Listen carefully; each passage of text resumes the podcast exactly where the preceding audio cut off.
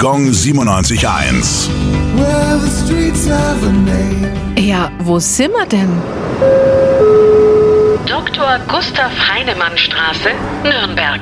Gustav Walter Heinemann war der erste Bundespräsident, der als Mitglied der SPD in dieses Amt gewählt wurde. Die nach ihm benannte Straße liegt im Stadtteil Mögeldorf und führt auch als Brücke über den Wörder See. 1949 wurde er der erste Bundesinnenminister, trat jedoch schon nach einem Jahr zurück, weil er nicht akzeptieren wollte, dass Bundeskanzler Adenauer den Westmächten ohne Absprache ein deutsches Kontingent für eine europäische Armee angeboten hatte. Als Justizminister der Großen Koalition leitete er dann ab 1966 weitreichende Rechtsreformen ein. Als er 1969 Bundespräsident wurde, sagte er, dass er sich als Bürgerpräsident sieht. In diesem Sinne führte er die Tradition ein, zu Neujahrsempfängen auch einfache Bürger einzuladen. Gong 97.1.